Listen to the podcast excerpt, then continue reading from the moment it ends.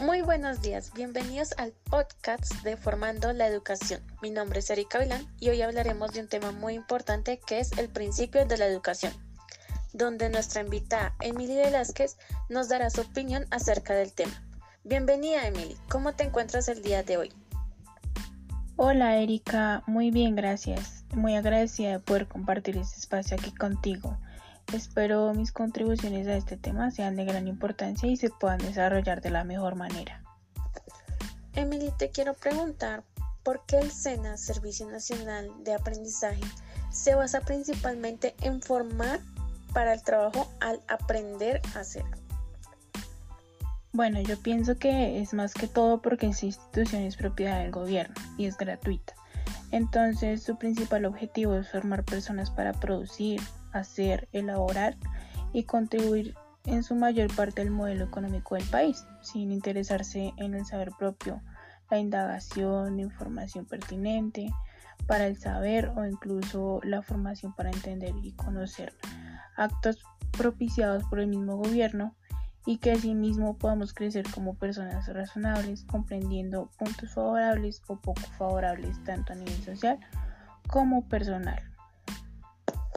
Tienes razón, Emily, ya que con todo lo que nos dices me haces acordar al autor Alberto Martínez Baum, eh, donde nos habla sobre cómo el gobierno ve a las personas de bajos recursos como una herramienta de trabajo para estar todo el tiempo produciendo y elaborando cualquier material para el país, pero al mismo tiempo no les brinda la oportunidad a niños y adultos que son alfabetas.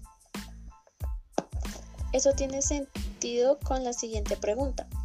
¿Cuál es la razón principal por la cual estas experiencias no están dirigidas a toda la población?